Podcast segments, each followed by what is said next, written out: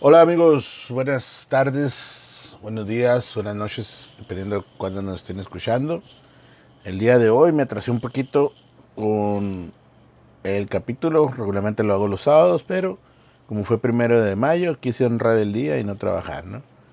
Eh, nada, no es cierto, eh, tuve unas cositas ahí pendientes y pues eh, siempre trato de terminar la semana, eh, al menos con un capítulo, así que pues esta semana ya estoy aquí otra vez. Eh, le doy un especial saludo a todos aquellos que nos están siguiendo, tanto en redes como en, en las plataformas de, de audio, Spotify, iTunes, en todo lo, donde estamos nosotros presentes eh, en, en línea. Y pues muchas gracias por escucharnos.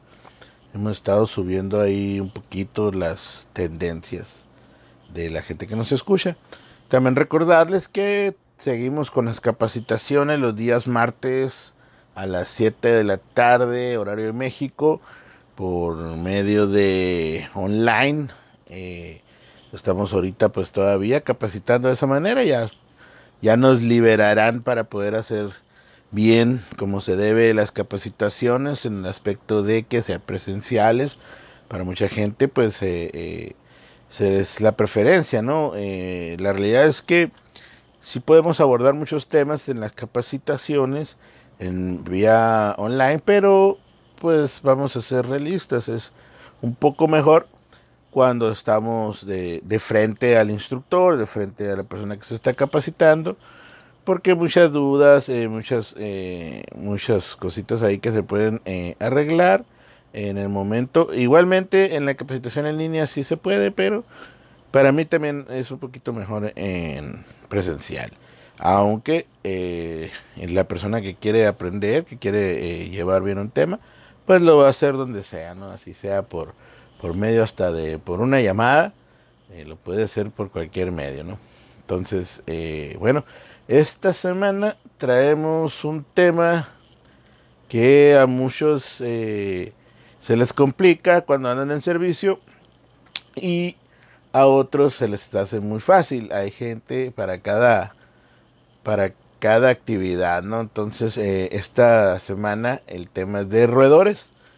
Vamos a hablar de los roedores más comunes en las zonas urbanas que nos encontramos regularmente en los servicios o cuando nos llaman nuestros clientes que hay algún tipo de actividad de algún roedor y pues son aquel como tal el ratón que su nombre eh, científico es Mus musculus eh, vamos a hablar también de la rata negra que es Ratus ratus y la rata noruega que es la Ratus novergicus ¿no?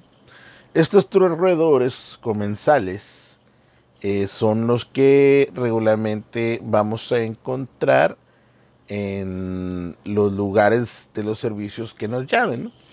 Eh, ¿Por qué se les llama comensales? Bueno, eh, se les llama comensales porque viven asociadas con el hombre, es decir, viven en sus edificaciones o en sus adyacencias. es por eso que regularmente pues están a la par, se puede decir, de, las, de lo que sean desechos o de la misma comida. No, no, no necesariamente tiene que ser un desecho de comida. Eh, muchas veces hay, hay, roedores que nada más están esperando que descuides un momento eh, un alimento y van a ingerirlo. Entonces, es por esa razón que se les llama eh, lo que se le llama comensales. Ahora, ¿por qué se les llama roedores? ¿Qué significa? Muchos piensan, perdón, muchos piensan que es porque rondan, muchos piensan es porque andan eh, eh, nada más merodeando.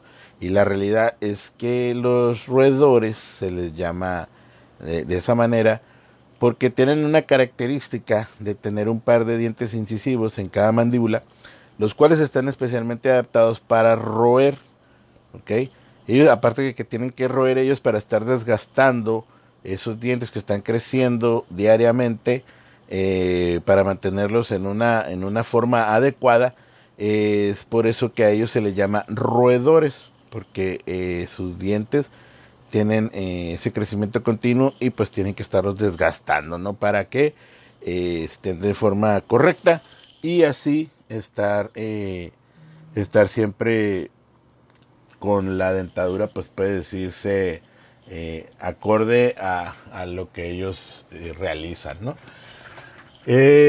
otra cosita de ahí, de, estos, de estos roedores, es que lo podemos encontrar no solamente en casas, o sea, no solamente en edificios, también los podemos encontrar en, cosechas, en los campos, eh, y no necesariamente, si hay un ratón, que se le llama un ratón de campo, que, regularmente vive exclusivamente en ambientes eh, así de eh, naturales, pero también se, se dan casos que hay ratas que están en las, en las áreas agrícolas y atacan cultivos. Entonces eh, no vayamos a creer que siempre el que esté en, el campo es un ratón de campo. No, también puede haber eh, eh, ratas que pueden dañar los cultivos. Entonces es un dato que a veces parece irrelevante, pero sí, sí es muy, muy bueno saberlo. ¿no? Entonces, bueno, entre las diferencias de estos tres roedores son los tamaños. Lo más prominente vienen siendo las medidas. Porque mientras un, un ratón, mus musculus, mide unos 15 centímetros, más o menos, ya incluida la cola, estamos hablando que una rata noruega puede llegar a medir hasta 27 centímetros aproximadamente, más o menos, eh, más la cola, ¿no? Entonces estamos hablando de un roedor, pues prácticamente eh, muy, muy grandecito. Entonces, esa es una de las diferencias que se, que se pueden decir, oye, pues, están de punta a punta, o sea, es un ratoncito y es un rat, es un ratonzote, ¿no? Dicen mucha gente, pero es una ratota lo que se está, lo que se está diciendo, ¿no? Entonces, hay muchas veces se puede confundir cuando las ratas están de un tamaño bebé, que se les dice muchas veces bebé o juvenil, eh, se les, a veces se les confunde con los ratones. Entonces nada más donde podemos ver ahí una cierta diferencia son en las colas regularmente, ¿no? Entonces, eh, un, vamos a hablar, un ratón llega a pesar de 10 a 25 gramos, mientras una rata noruega puede llegar a pesar hasta medio kilo, estamos hablando de 500 gramos, ¿no? Entonces ahí es una diferencia eh, muy, muy grande. No vamos a dejar afuera la, a la rata negra, que esta puede pesar hasta 250 gramos, ¿no? Entonces, es, es, es, lo prominente de las diferencias que tienen estos, estos tres roedores que andan eh, regularmente en, en, los servicios. Ok, la, el ratón puede tener de 5 a 10 partos por año aproximadamente y tiene un periodo de gestación eh, regularmente de unos 19 a 21 días dependiendo y cada, cada parto tiene entre 4 y 7 crías. Y a diferencia de lo que es la, la, rata negra, eh, su gestación dura de 21 a 23 días y tiene unas 5 y 8 crías por parto. Y ya hablando de la rata noruega, la gestación dura también 21 a 23 días y tiene 6 a 12 crías por parto aproximadamente. Entonces eh, hay que tomar en cuenta también eh, el tipo de, de actividad que tienen estos roedores, las diferencias que se dan entre, entre estos roedores, ¿no? Entonces, una de las diferencias también que podemos encontrar es el tipo de anidación que ellos hacen. Eh, mientras el, ratón regularmente lo va a hacer en interiores de una casa, en, en lugares eh, oscuritos o en esquinas, en lugares donde se sientan seguros, van a empezar a veces ponen periódicos, a veces ponen papeles, a veces ponen algo que vayan haciendo acolchado su lugar. Y, y las ratas, eh, las ratas noruegas, estas son las que hacen nidos regularmente adyacentes al lugar donde se están alimentando, regularmente son excavan sus nidos, regularmente tienen sus nidos debajo de una superficie. Eh, hablando de, por decir, de tierra, hacen su, su hoyo, sus guaridas y ahí empiezan a anidar. Y hay un, hay un factor que a veces hace un poco más, ¿cómo podríamos decirlo? Mejor adaptable a la rata negra para que no corra tantos peligros que regularmente ellas se anidan en las alturas. Entonces, muchas veces podemos encontrar nidos de rata negra en árboles. Entonces, no nos vaya a, no nos vaya a sorprender si encontramos algún tipo de nido que se hacen regularmente nidos eh, parecidos al de los pájaros, pero largos. Los pájaros regularmente hacen un, nido que es de manera eh, muy pequeña o circular y lo, las ratas hacen una que es tipo eh, de longitudinal, que no es, por decir, no tiene una forma circular, es más bien largo, lo podemos llamar que es alargado. Eh, también algunas veces podemos encontrar cuando viven las ratas en lo que son áreas verdes, podemos encontrar algunos senderos, es muy común si tomamos en cuenta, pues por ejemplo, si nosotros vimos vemos un camino por donde la gente pasa en áreas verdes siempre, podemos ver que hay una eh, un lugar seco sin, sin, sin decir no hay no hay vegetación por donde se pasa porque se muere entonces eh, muchas veces nosotros podemos ver un, un sendero de ese tipo de naceres verdes que vienen siendo de ratas y que parece parecer eh, como si estuvieran pasando bicicletas, eh, una llanta de bicicleta siempre por ese lugar. Eso nos puede llegar a, ayudar para nosotros poder identificar que hay ratas en ese, en ese, en ese entorno, ¿no? en, esa, en esa área donde estamos nosotros. Otras cosas que podemos eh, poder identificar para saber si hay roedores, pues son, como lo dice su, su nombre, si hay roeduras o, o si hay marcas de, de, vamos a decir, mordidas de ratón o rata, eh, porque mucha gente pues se puede confundir con que son roeduras, que es roer. Entonces, bueno, es donde podemos ver nosotros la actividad donde, donde estuvieron tallando los dientes, ahora sí, los roedores, y eso también nos puede ayudar para identificar que estamos teniendo actividad de roedor. Otra cosa son las manchas, pueden a, veces observarse eh, en las partes bajas de las paredes, eh, las, las ratas regularmente y los ratones también, regularmente siempre se manejan caminar pegado a las paredes, entonces dejan un tipo de rastro de grasita por su pelo y eso también nos puede ayudar. Algunas veces los olores, eh, también podemos identificar que hay roedores, los sonidos también nos puede ayudar. Eh, entonces eh, las, las manchas de orina, algunas huellas o rastros de, los, de las patitas, de, los roedores. Todo eso nos, nos puede ayudar a, encontrar eh, cuál es el roedor que estamos tratando de, de controlar, ¿no? Entonces hay que hacer una inspección, ya saben, en la inspección es muy importante porque de ahí podemos sacar nuestro diagnóstico. recuerden que siempre tenemos que hablar con el cliente para que nos pueda ayudar porque pues nadie conoce mejor su lugar que el cliente, ¿no? Entonces ellos nos tienen que decir eh, pues la, la, información, pues la información más, más relevante que nosotros podamos apuntar para poder nosotros generar nuestro diagnóstico basado en inspección.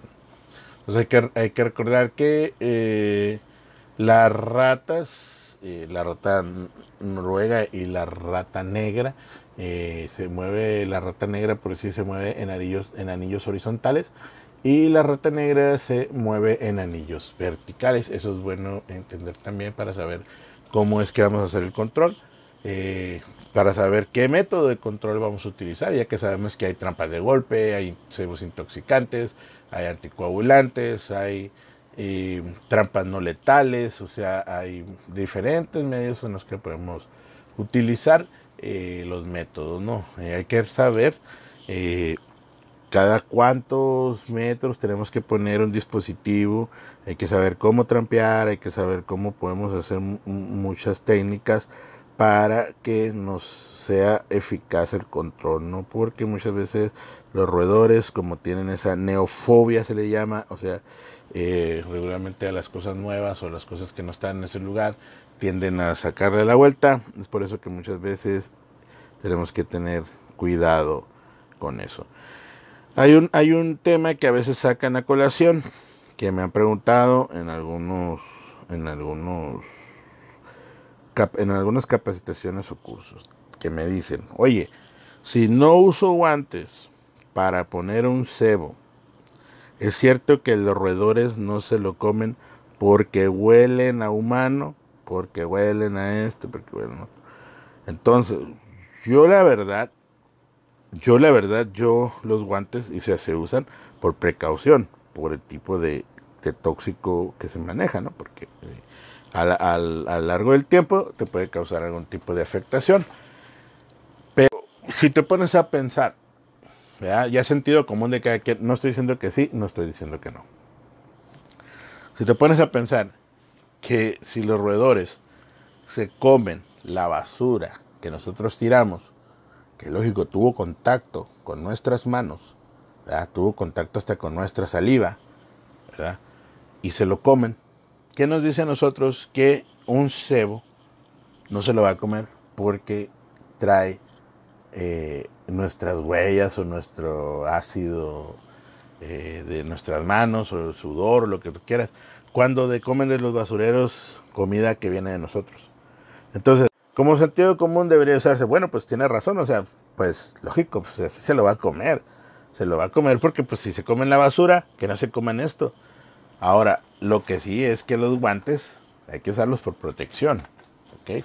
Conste, no dije que sí o que no, porque luego eh, no, sal, no falta el super experto que va a decir, oye, esta persona está súper mal, está súper esto, o sea, siempre hay juzgadores, ya lo sé, y más en este tema de control de plagas, hay mucha gente que cree que porque son súper ingenieros en esto, súper biólogos en otro, súper entomólogos, siempre, siempre hay una persona que no está satisfecha con su mundo y quiere arruinarle el mundo a los demás, ¿no? Entonces, la realidad es esta. Si, si los ratones, ratas, lo que tú quieras, se comen la comida que estuvo en contacto con nosotros, hasta con los otros animales, ¿por qué yo voy a pensar que no se van a comer el cebo? O sea, si no se lo van a comer es porque es algo nuevo por ahí cerca, o que van a decir, no, esto o, que lo vamos a meter dentro de una caja que ellos no conocían. Que al final de cuentas después si ponemos bien el cebado y si hacemos bien nuestro trabajo, van a ir y se van a alimentar de ahí. Toquemos o no toquemos sin guante, pero lo esencial es usar guantes. Recuerden, siempre los químicos, cualquier tipo de químico que utilicemos, hay que utilizar guantes para prevenir todo tipo de contacto con cualquier químico para eh, no tener problemas posteriores. Entonces, bueno, esa es mi respuesta a de que si se debe de, se debe de poner guantes o no, y si se lo come o no el roedor. Entonces, eh, nada más, ese es mi punto de vista. Igual, pues los expertazos van a decir que estoy mal o que estoy bien, pero igual no hay problema. Eh, hay que saber que en los lugares hay línea primaria, línea secundaria y línea interior. Eh, siempre hay que tomar en cuenta esos datos para nosotros poder saber cada cuántos metros vamos a poner nuestras, nuestra, nuestros métodos y que tengamos un buen resultado. Eh, hay muchos tipos de cebaderos de los que podemos usar. Entre uno de ellos, el más normal es el de caja. También hay bebederos que se pueden usar con anticoagulantes líquidos. Eh, hay algunos cebaderos que son tipo ya ornamentales, ¿no? Hay unos tipos piedras, hay unos tipos eh, he visto a unos hasta tipo así como una figurita medio extraña, no, me acuerdo bien, un tipo así como, no es cactus, pero parece planta, de plástico también. Eh, hay, hay que tener en cuenta también que cuando vayamos a hacer una apertura de estos cebaderos, hay que traer siempre eh, nuestro equipo de protección personal porque no sabemos con qué nos vamos a encontrar ahí, ¿no? Y recuerden, como consejo, antes de abrir un cebadero, ¿verdad? Si está anclado el cebadero, que siempre deben de estar anclados, que es la preferencia que estén anclados, ya sea con un cable o estén eh, con un expansor y una tuerca en el, suelo. Recuerden pegarle siempre al cebadero porque no vaya a haber alguna víbora, no vaya a haber algún tipo de, de, arácnido o algo que nos pueda eh, dificultar que el momento de que abramos la caja, ¡pum!, nos salte, ¿no? Hay que tener cuidado, hay que hacer siempre un sonido antes de abrir los cebaderos, eh, lo recomendable es llegar y patearle un poquito leve para saber que estén alerta lo, lo que esté adentro o se salga, ¿no? Entonces, muchas veces, eh, mucha gente agarra los cebaderos que están anclados y que están anclados por el cable, nada más. Es por eso que el cable es muchas veces eh, más benéfico que tenerlo anclado en el suelo, porque puedes pesar, ¿verdad? el, cebadero antes de abrirlo. Entonces uno sabe cuánto pesa más o menos un cebadero que no tiene nada dentro, ¿no? Y por eso el que es que el cable puede beneficiarnos mucho porque no tenemos que abrir la caja, ¿verdad? Para poderla levantar y eso nos puede beneficiar mucho al momento de hacer las revisiones, ¿no? Entonces, eh, ahí está un consejo que pues nos puede servir. Recuerden siempre tener limpias las cajas cebaderas, recuerden que siempre el, hueco, el agujero o, la apertura, como quieran, por donde se mete el roedor, tiene que estar pegado a la pared. Me ha tocado ver a veces que ponen los cebaderos al revés con, con el con lo que es el agujero hacia el lado contra la pared, pues lógico que ahí no, no tienen la misma eficiencia ¿no? que, que estando pegado a la pared, porque pues no están así diseñados, ¿no? Entonces, hay algunos hasta tienen la caidita así de, de, de forma eh, de forma semi horizontal para que se pueda meter con facilidad el, el roedor, ¿no? Eh, hay que recordar que pues hay diferentes técnicas que podemos utilizar. Mm, siempre hay que pues tomar evidencia de lo que hacemos para que nuestro cliente sepa qué estamos haciendo y recordarle al cliente que pues no nada más con solamente con trampas o solamente con consejos se va a acabar el, problema de los roedores. Porque si tiene la persona por decir lugares como el triángulo de la vida que se dice que es el refugio alimento agua o agua alimento refugio como gusten acomodarlo si el cliente sigue teniendo ese problema dentro de sus instalaciones pues vamos a seguir teniendo problema de roedores a lo mejor acabamos con una con una población, pero va a llegar otra y va a seguir llegando. Y si no es eso de roedores, pues van a llegar a lo mejor aves, dependiendo de donde estén. Si no son aves, van a ser insectos. Entonces hay que enseñarle al cliente pues, que tiene que tener un poco de coordinación ahí con la limpieza, ¿no? Entonces, eh, con la limpieza, más que nada también con el acomodamiento de cosas muchas veces en desuso, que las tienen eh, a veces en, su parte exterior de la casa o del, del negocio, de lo que sea, que, que, sea el lugar del servicio, que puede servir de refugio, ¿no? Porque a veces tienen un cementerio de cosas en un lugar y pues ahí tenemos viudas, tenemos moscos, tenemos ratones, tenemos ratas, entonces tenemos que, que, que tener en cuenta eso que le tenemos que avisar al cliente, ¿no? Para que no crea que nosotros estamos haciendo mal nuestro trabajo. Eh, hay muchas enfermedades eh, que pueden eh, transmitir por medio de los roedores también. podemos hablar de, ya ve que hubo un brote y sigue habiendo a veces, no brotes, pero sigue existiendo la peste bubónica por, por medio de lo que es la, la pulga de, de esta, de la, de la rata que transmite la Yersinia pestis. Mm, ahí también pueden transmitir la, la, fiebre de, de, de Lassa, virosis curiomengitis y hay una que se llama leptospirosis que muchas veces esta leptospirosis no la podemos encontrar en lugares donde eh, hay ganado. Eh, muchas veces las, los roedores, eh, por eso vamos a hablar un ejemplo, mm, por decir un lugar donde ordeñan vacas, que tienen eh, los empleados el agua eh, en un dispensador. Eh, muchas veces los roedores van, toman agua de ahí y vierten orina y puede contaminarse, ¿no? Entonces se puede contaminar el agua. Recordemos que la leptospirosis es una enfermedad bacteriana que se puede, se puede transmitir por medio de de zonas contaminadas como lo que es el, el agua y, y, el suelo en ciertos en ciertas características, no en todas las características, y aparte tiene que tener leptospirosis el roedor para que lo pueda transmitir. Y esa es una de las enfermedades que podemos encontrar a mejor más, más, eh, más regularmente en los, en los lugares donde se maneja ganado, ¿no?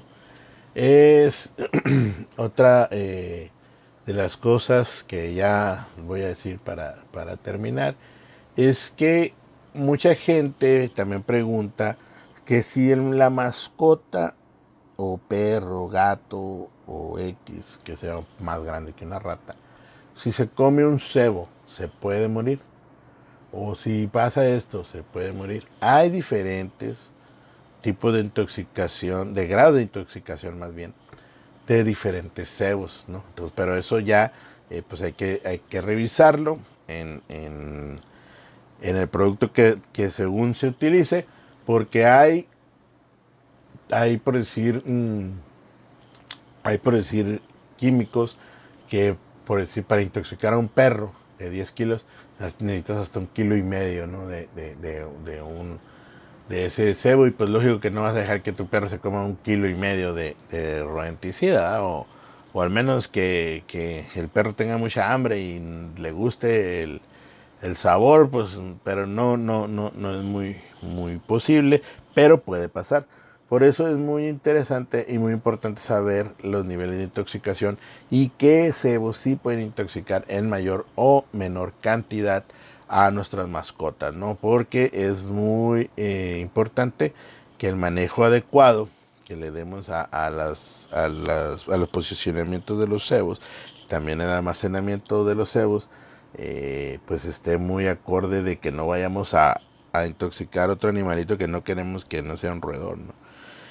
Pero pues eso ya hay que leerlos en cada producto que se utilice.